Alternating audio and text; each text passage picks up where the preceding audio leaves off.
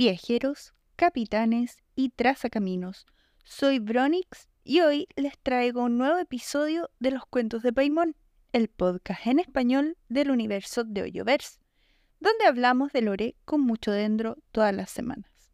Y el día de hoy les traigo un nuevo capítulo en el que hablaremos y revisaremos todo el lore relacionado con la antigua Arconte Hidro. Veremos qué ocurrió, cuál fue el contexto en el que asumió como arconte y cuál sería su legado para Focalors. Sin más que añadir, comencemos con este nuevo episodio. Partiremos revisando todo lo relacionado con la antigua Remuria. En todas las naciones que hemos visitado hasta el momento, encontramos registro de naciones anteriores, vestigios, historias y datos de cosas que ocurrieron mucho antes de la llegada al poder de los siete, que fue después de la Guerra de los Arcontes. En Fontaine no es la excepción, y encontramos los vestigios de una ciudad llamada Remuria, que fue gobernada por el dios Remo. Hay un libro en el cual podemos encontrar el lore de esta nación extinta llamada la caída de Remuria. Y nos cuenta que antes de todo, que todo esto ocurriera, las personas vivían en paz con los enviados del cielo. No sabemos si estos son los primeros descendidos ni ningún otro detalle. Sin embargo, los pueblos primitivos se volvieron ambiciosos y decidieron enfrentar su destino y exigir cosas que no les correspondían.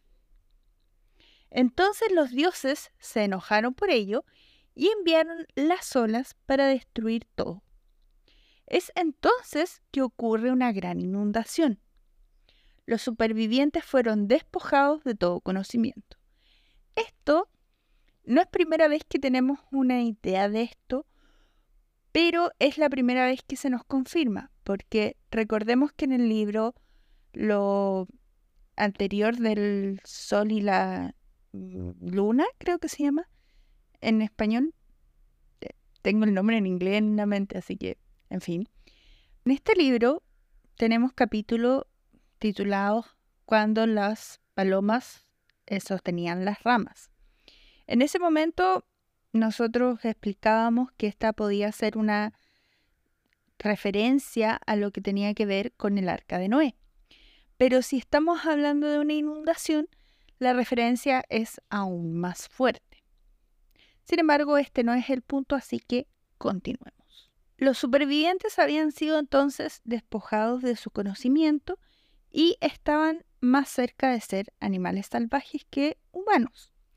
Es entonces que Remus desciende en su barco Fortuna sobre Meropis y se vuelve el rey de estas tierras. Enseñó a la gente a cultivar la tierra y construyó templos y ciudades con rocas gigantes para albergar a la población. Y lo que es más importante, fue quien difundió la belleza de la música y el arte que diferenció a los humanos de los demás seres vivos, haciendo que se vieran a sí mismos como dueños de todas las cosas. Incluso el gran dragón de las profundidades abisales se sometió a su poder. Sin embargo, existía una profecía. El mayor imperio, que era Remuria, se enfrentará al cataclismo absoluto, y ese no es otro que Fortuna. Así que el rey divino comprendió el plan original de siete días rotativos. Esto es muy curioso porque el número siete vuelve a aparecer.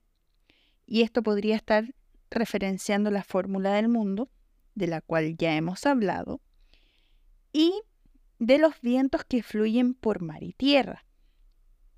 En este caso, cuando hablamos de los vientos, a mí se me viene a la mente lo que tiene que ver con la diosa del tiempo y del viento.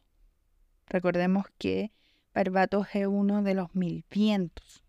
Por lo tanto, tendría sentido pensar que esto está haciendo referencia al tiempo. Y el rey compuso una, armonía serena, una armoniosa serenata de prosperidad. Creía que mientras todas las ciudades resonaran con esta extraordinaria melodía, entonces escaparían al juicio del destino y alcanzarían por fin la tierra de la dicha eterna. Sin embargo, los escritores antiguos coincidían en lo mismo. Los océanos se elevarán, los imperios caerán y la única constante será el cambio. Además se nos cuenta que en Remuria existía una gran torre que no se construyó para recibir los oráculos celestiales. Recordemos que estas naciones antiguas parecían tener contacto directo con la ciudad celestial o celestia o los dioses de Celestia. Pero aquí se nos especifica que la torre de Remuria fue construida para guiar a los barcos que viajaban entre las islas en alta mar.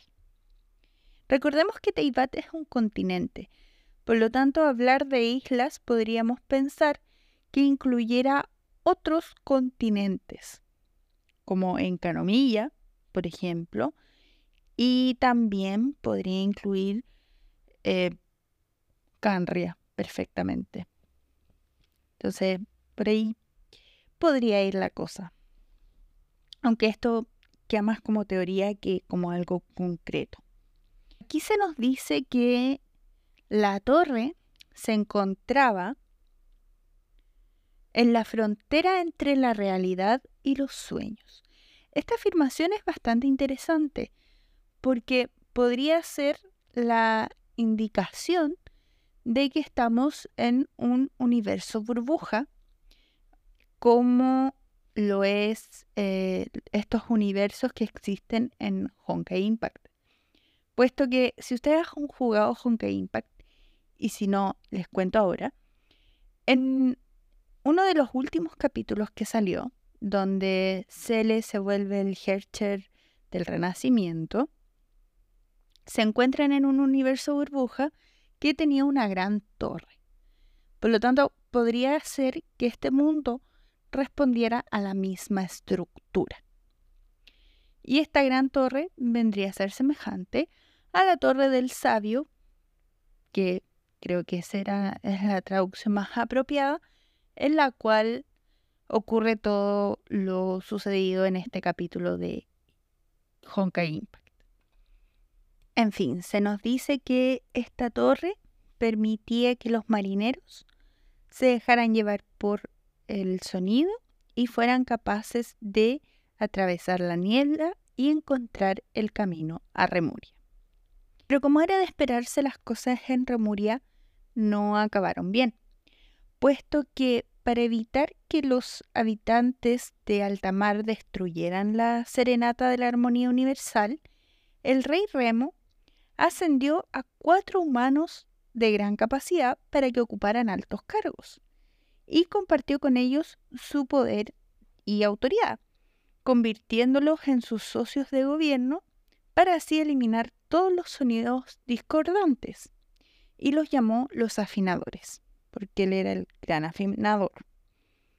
Para difundir la armonía, la armoniosa sinfonía, por todo el mundo construyó carriles de gran alcance que transportaran las melodías como ondas que fluyen desde el Capitolio a todos los rincones por encima de alta mar. O sea, conectó todo. Sin embargo, ni siquiera los dioses podían desafiar el decreto del destino. Intentar escapar a este destino es un pecado mortal. Y entre los muchos pecados del Rey Divino, este y darle poder a los humanos que desafiara a los dioses era el mayor de los pecados y por lo tanto condujo a la corrupción y a la decadencia, provocando violencia y revueltas. Aquí nos hace pensar que el poder que el rey Remo dio a los humanos podría haber sido el conocimiento prohibido o la alquimia.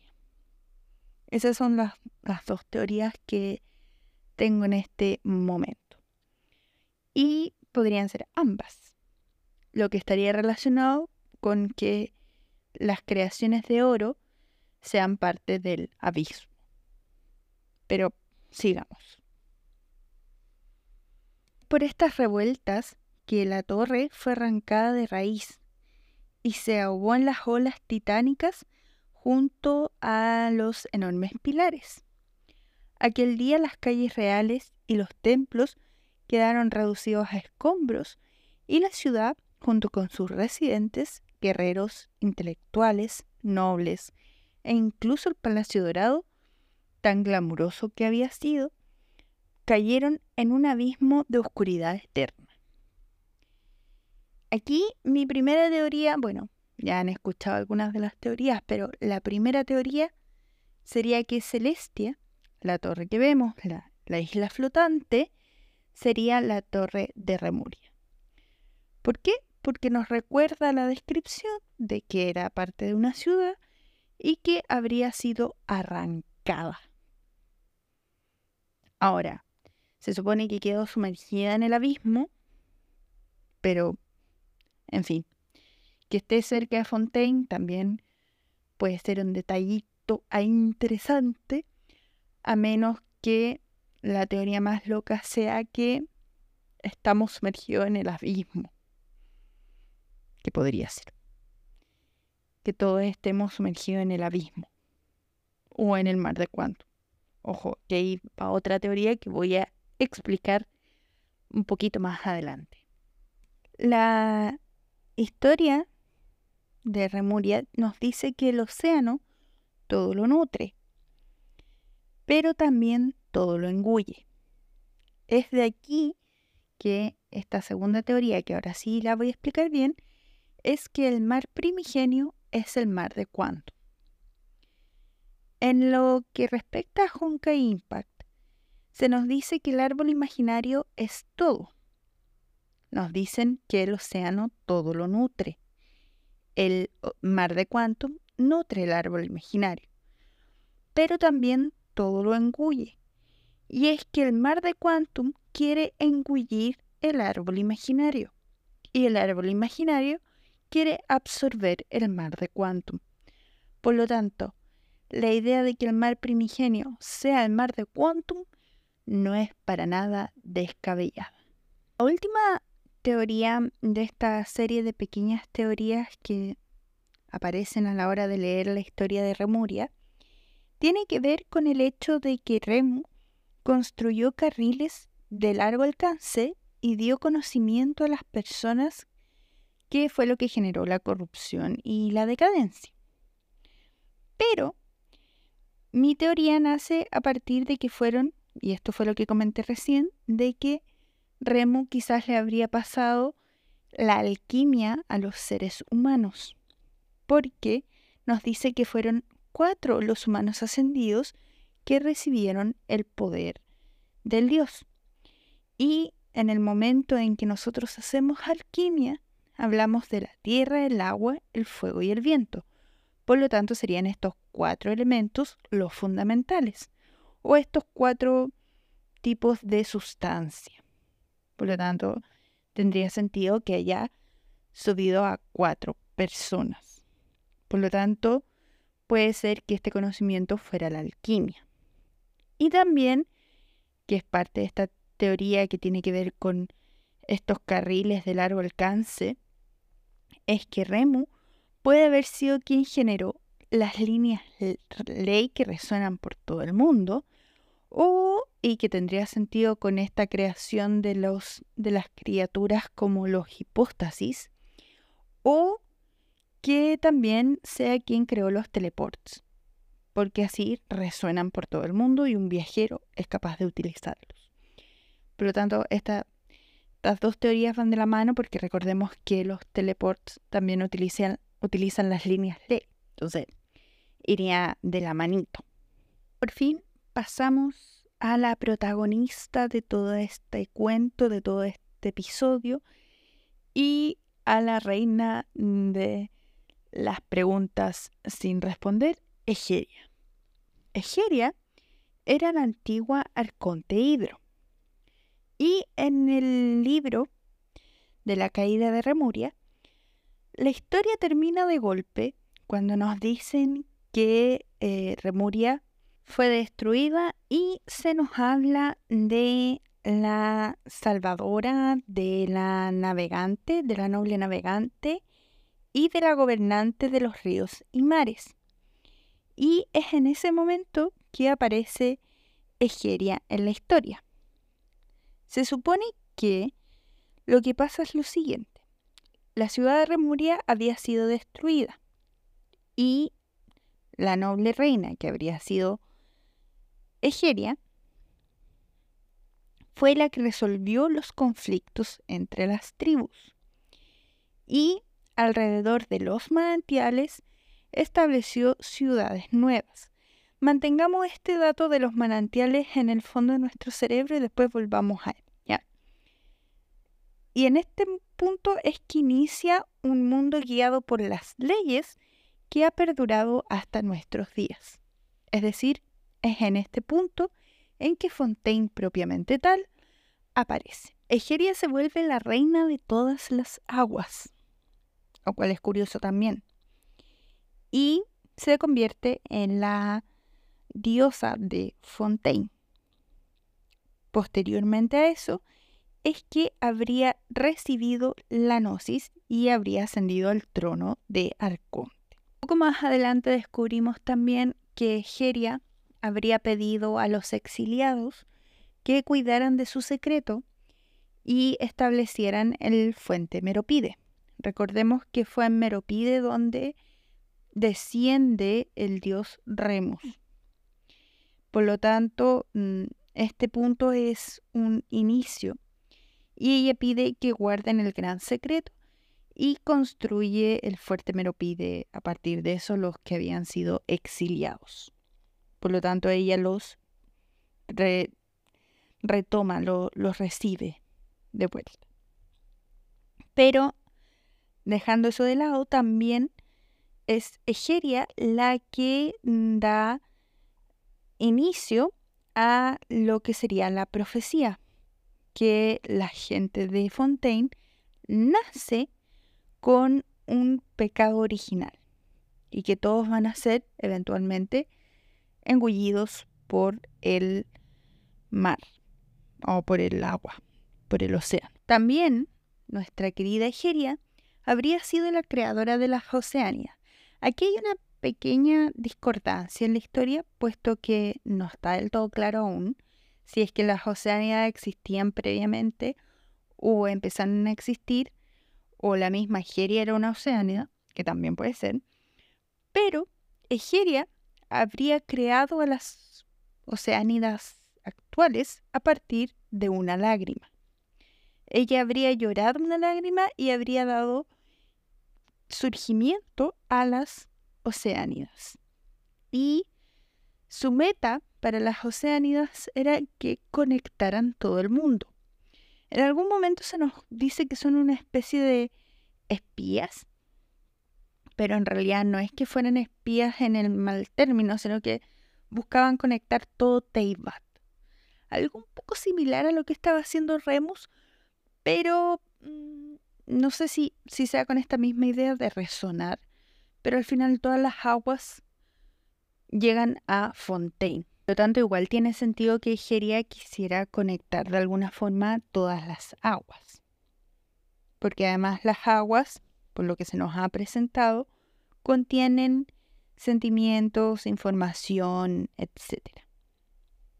Sería a partir de la muerte de Egeria que las oceánidas abandonan Fontaine porque su mar se volvió como agrio o amargo pero esto tendría que ver con el sentimiento de Focalors, porque Focalors, mm, recordemos que es la segunda arconte de Hidro, y por lo tanto quizás está sufriendo la muerte del arconte anterior. Pero ya vamos para allá porque hay una teoría que quiero revisar. Antes de irnos directamente a Focalors, tenemos que entender cómo es que fallece la arconte Egeria. Egeria tenía una buena relación con el dragón hidro anterior, ¿ya? Que habría estado, o no, sabemos si con Neuvillet propiamente tal o con el dragón hidro anterior, pero allí había una relación. La cosa es que eventualmente Egeria, quien habría retomado el poder de, de las personas que estaban en Remuria, tiene que ir al cataclismo. Cataclismo donde tenemos la muerte de varios dioses ya, pero mm, sabemos lo que pasó. Entonces, Egeria se habría ido a enfrentar el poder del abismo que había emergido en todo Teibat. Y antes de irse, habría dejado parte de ella, que sería Furina, a cargo de, de lo que sería Fontaine, y se habría marchado.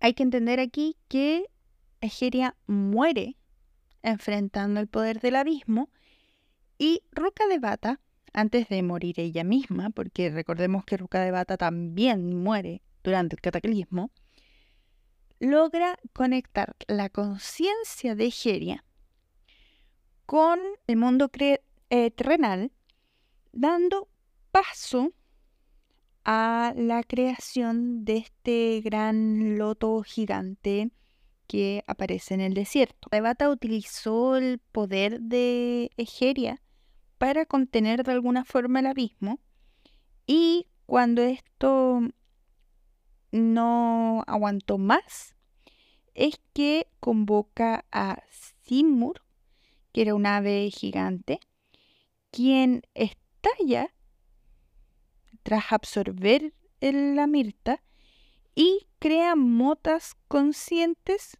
que da origen a las paris, que tenían por finalidad y una de las cosas que cumplen, la de mm, detener el avance de estas criaturas del abismo. Y es lo que se logra mediante este pequeño oasis que existe en el desierto, donde vemos estas figuras de estos lobos del abismo como congeladas o petrificadas. Y esto habría sido en base, todo esto, en base al poder de la diosa Egeria. Y es por eso que las paris también tienen una cierta semejanza con las oceánidas. Y por fin hemos llegado a Furina. Furina entonces aparece de Egeria hace al menos 500 años, siendo dejada atrás por la antigua arconte cuando se fue a enfrentar el cataclismo y fallece. La profecía surge de las últimas palabras de Geria y al mismo tiempo que Focalors y asegura que las aguas del mar subirán y cobrarán la vida de las personas de Fontaine. En cuanto a la profecía, hemos visto en el primer capítulo de la historia de Arconte como las personas de Fontaine, que son solo las personas de Fontaine, se convierten o se disuelven en el agua.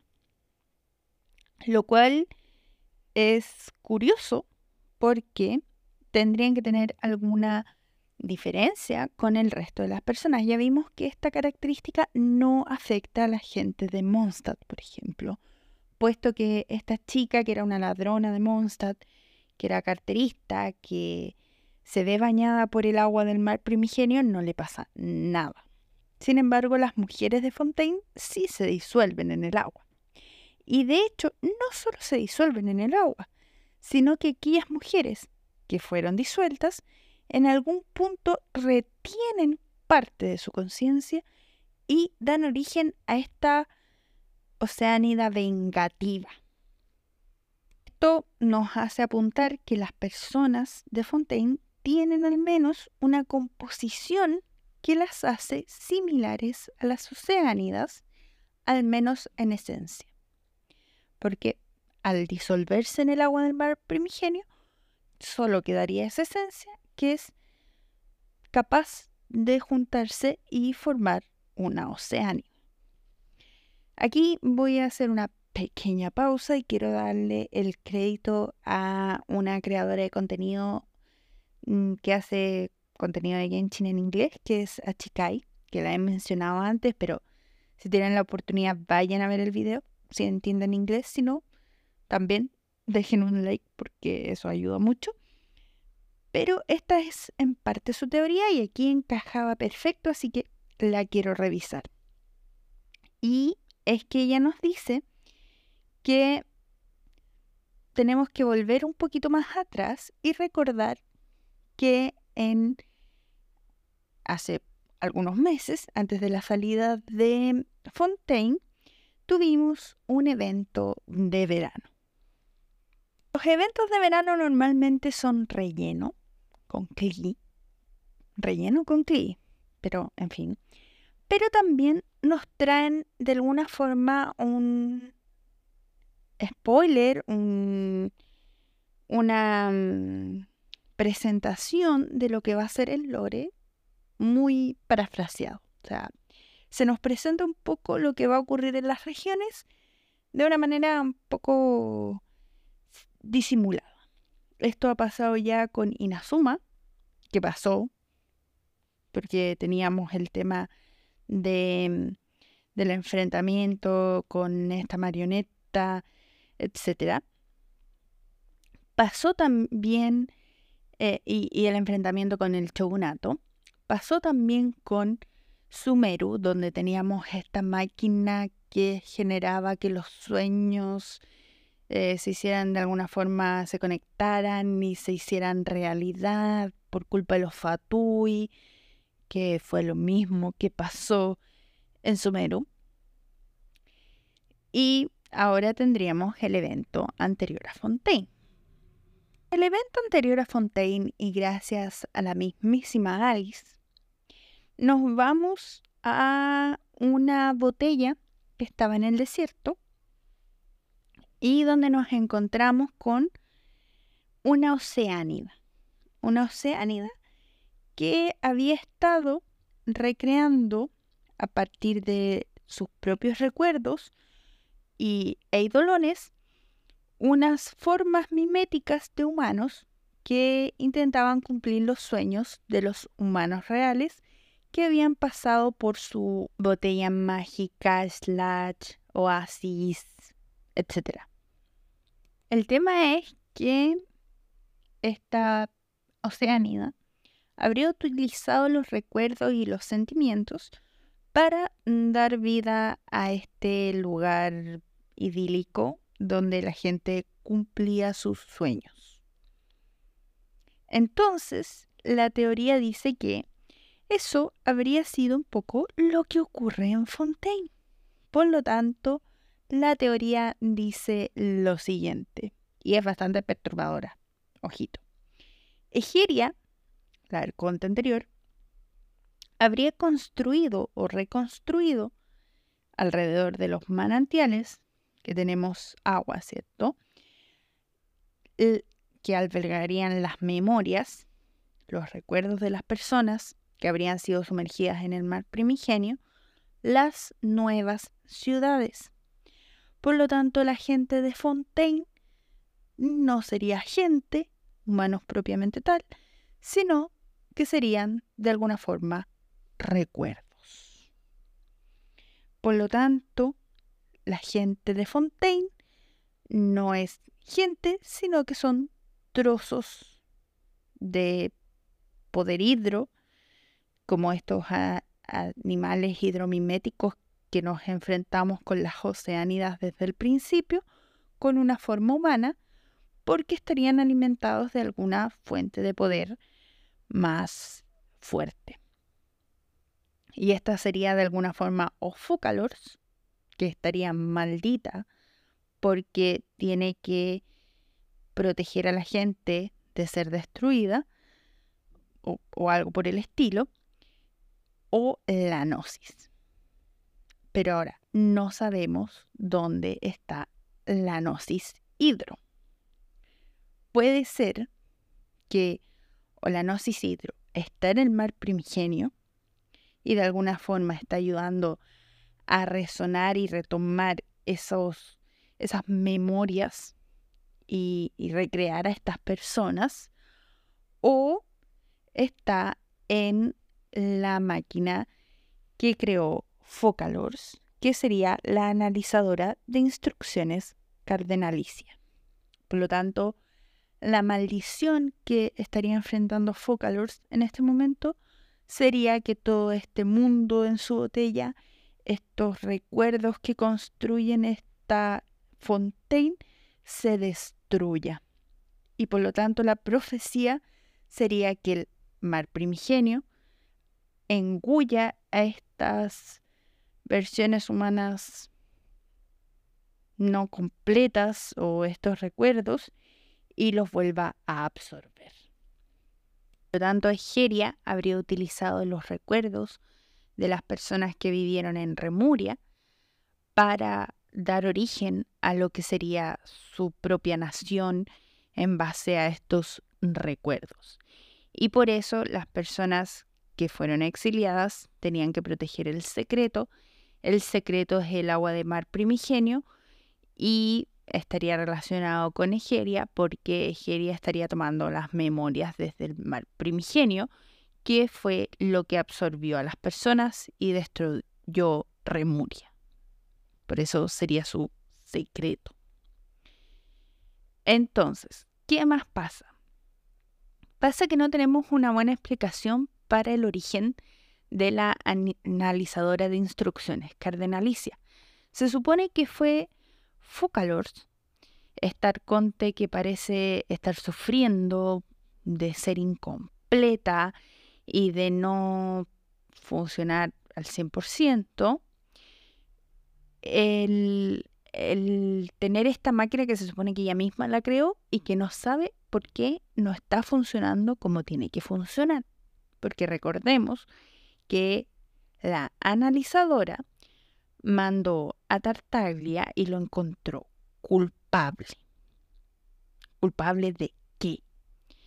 Porque Tartaglia no era culpable esta vez. Es culpable de muchas cosas, pero esta vez no era culpable. Y sin embargo fue enviado al fuerte Meropide. ¿Qué pasa aquí?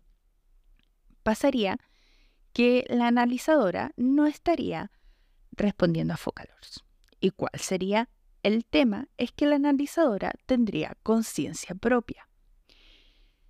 También sabemos por Linney, sí, por Linney, que intentó escabullirse a la sala de la analizadora, que escuchó una voz. Por lo tanto, una de las teorías era que la gnosis Hidro se encontraría allí. Pero es poco probable porque recordemos que Arlequino estaría detrás de la Gnosis Hidro y por lo tanto si esta estuviera allí, probablemente Linnea le habría dicho, mire, había una cosa así y ella le, le hubiera dicho, esa es la Gnosis, vamos por la Gnosis. Y la historia habría terminado ahí. Pero no. Por lo tanto, la Gnosis no parece estar allí. ¿Qué podría estar dentro de la analizadora que tenga conciencia? Y tenga una naturaleza similar a Focalors. Podría ser una oceánida o la forma oceánida de Focalors, una especie de la mitad de Focalors y por eso ella estaría incompleta. De alguna forma fue dividida y carece de parte del conocimiento de la eh, arconte hidro anterior. Carecería de parte del conocimiento de Egeria. Y por lo tanto, ese conocimiento tendría que estar en alguna parte y podría ser que esté dentro de la analizadora. Es por esto que Focalors tendría solo una mitad y faltaría la otra mitad. Eso explicaría también esta esencia de los eh, slimes hidros va a ser de dos tipos. Calor sería solo uno y el otro sería el que está dentro de la analizadora. Y ese sería el que contiene la sabiduría y el conocimiento de lo que Geria estaba ocultando. Y también tendría la respuesta a por qué Tartaglia fue encontrado culpable. ¿Qué pasa ahora con Tartaglia? Tartaglia es un caso bastante curioso. Recordemos que Tartaglia cayó en el abismo. Habíamos hecho el análisis de que el abismo vendría a ser una especie de mar de cuanto, con lo que tendría sentido que el mar lo engulle todo. Y por lo tanto, si Tartaglia cayó en el abismo, cayó en el mar de Quantum, y si el mar de Quantum es lo mismo que el mar primigenio, Tartaglia estaría contaminado con el mar primigenio. Si Tartaglia está contaminado con esta agua del mar primigenio, cuando la analizadora cardenalicia lo revisó, lo analizó, porque eso hace, lo habría encontrado con una esencia similar a la que está en el fuerte Meropide. Y una de las ideas de Egeria sería mantener todo lo que está relacionado con el mar primordial en el fuerte Meropide. Y por lo tanto, Tartaglia habría sido mandado para allá. Tartaglia es muy probable que esté en el mar primigenio y haya sido contaminado por el agua del mar primigenio. Por lo tanto, el próximo paso es que encontremos a Tartaglia en el mar primigenio y entendamos qué está pasando en el mar primigenio y esta ballena gigante, cosa extraña. Y eso sería todo el legado de Egeria que está oculto detrás del lore de Fontaine. En fin, eso sería todo por este episodio. Espero que les haya gustado. Si es así, no olviden dejar su like, compartir, que así me ayudan a seguir creciendo. No olviden suscribirse y no olviden que estoy transmitiendo por Twitch, así que vayan a dejar su like, vayan a suscribirse por allá también, para que juguemos Genshin, Honkai, Star Rail, otras cosas y conversemos de Lore en vivo y en directo. Así que los dejo por hoy. Recuerden que subo episodio todos los sábados. Adiós.